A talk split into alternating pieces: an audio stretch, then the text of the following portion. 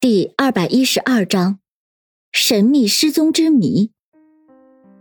是刑警队里一个侦探所的人，安然、凌霜齐聚一堂，都不约而同的看向云峰，等待云峰给一个合理的解释。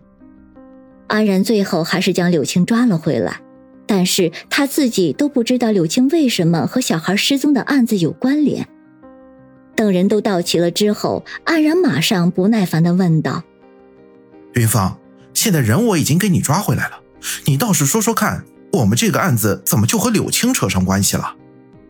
云峰想了想，说道：“本次多名孩子失踪案里面，除了失踪的人数众多之外，最诡异的一个就是所有的小孩都是神秘失踪的。他们失踪前会自言自语的唠叨，然后会跟自己的家人说要去天堂了，然后再在一个密封的空间里消失了，对不对？”安然点了点头，表示赞同。云峰又接着说道：“前面你们警方的调查，还有我们一个侦探所的调查，都表明，这些失踪孩子的家庭平时并不关心孩子，孩子失踪了也没有尽力去找。但是从当时的报案情况来看，这些家庭却对孩子这些异常现象印象深刻，尤其孩子的密室神秘失踪，这又是为什么？”安然耸了耸肩：“谁知道呢？这些人神经病吧。”云峰却摇了摇头。其实，想让一个人后来回忆的时候印象深刻，那最好的办法就是重复。重复，重复！所有人不约而同的惊叫道。云峰点了点头。对，不断的重复。所以我推测，每一个小朋友失踪之前，会在自己家人面前经常重复自言自语。虽然当时家庭里的人并不在意他。但他一旦失踪了，这些重复的行动就会让他在回忆起来的时候瞬间印象深刻。可是这些失踪的小孩为什么会这么做？听老板你的意思，似乎这些重复的自言自语是这些失踪的小朋友自愿做的。林阳马上不服气道：“对，没错，这些重复的自言自语，甚至包括跟家里人说我去天堂了，这些都是这些失踪的小朋友故意做给家人看的。”甚至可以说是故意演的好戏。为什么？难道这些小朋友被催眠了？林阳推断道：“嗯，可以这么说。不过这些小朋友是清醒的被催眠。”云峰说道：“清醒的被催眠，这又是什么鬼？”众人一头雾水，不知道云峰葫芦里又卖的什么药。云峰微微笑了笑，马上解释道：“哼，所谓清醒的被催眠，通俗点说就是被忽悠了，或者被怂恿了。你的意思是这些失踪的小孩被忽悠了，然后配合演戏？可是这对这些小朋友有什么好处？”林阳依旧不服。云峰神情肃穆：“如果你是一个不受大家待见、不受爸爸妈妈关心的小孩。”但是有一天，却有一个人一直无微不至的关心你，并过了一段时间之后，告诉你要带你去一个好像天堂的地方。请问你会不会心动？看着众人一脸恍然大悟的样子，云峰继续解释道：“但是，一旦你要被带走了，你家里的人一定会找过来，到时候你又会被带回去，怎么办？”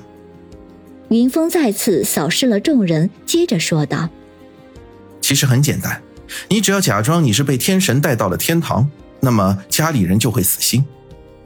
云峰停顿了一下，然后接着说道：“那么如何才让家里人以为你被天神带到了天堂呢？那只需要分三个步骤。第一个是自言自语，让人以为你和一个别人看不见的人在聊天。第二就是制造机会，告诉你家里人你要去天堂了。第三。就是在密封的小屋里神秘的消失，让人以为天神将你带走了。安然开口：“好，按你的推断，每个失踪的小朋友前面的异常还能解释得通，但是这些小朋友是如何神秘的消失的呢？”云峰转头看向凌霜，然后说道：“我记得凌霜你说过，我们是叫不醒一个装睡的人的，同样，我们也找不到一个一心躲起来的人。”啥意思啊？安然更不耐烦。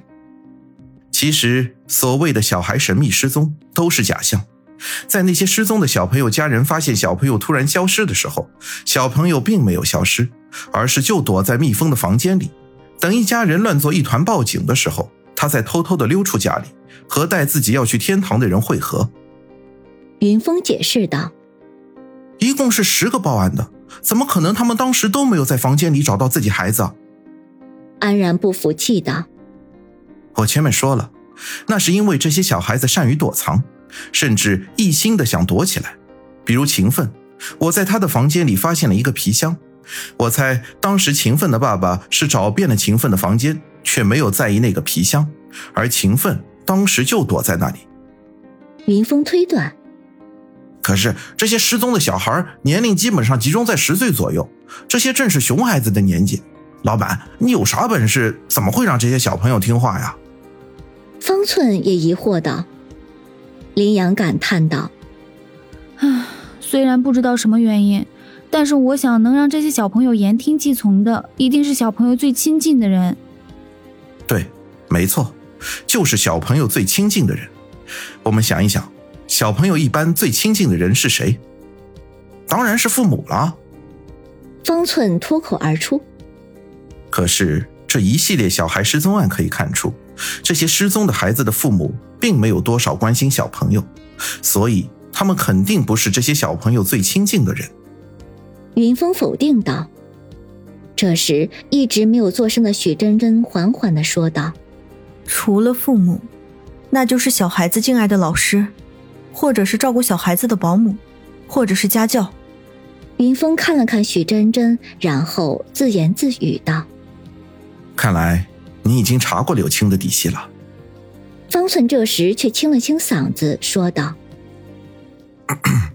其实我帮镇子查的，这个柳青不查不知道，一查吓一跳。